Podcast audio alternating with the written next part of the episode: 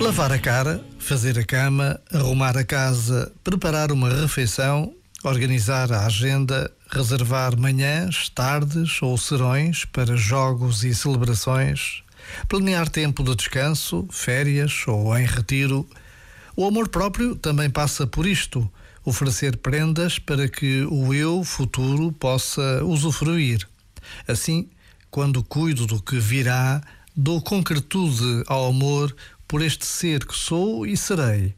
E assim, permito-me retornar sempre a lugares, relações e projetos que sabem cada vez mais a casa, a minha casa interior. Já agora, vale a pena pensar nisto. Este momento está disponível em podcast no site e na app.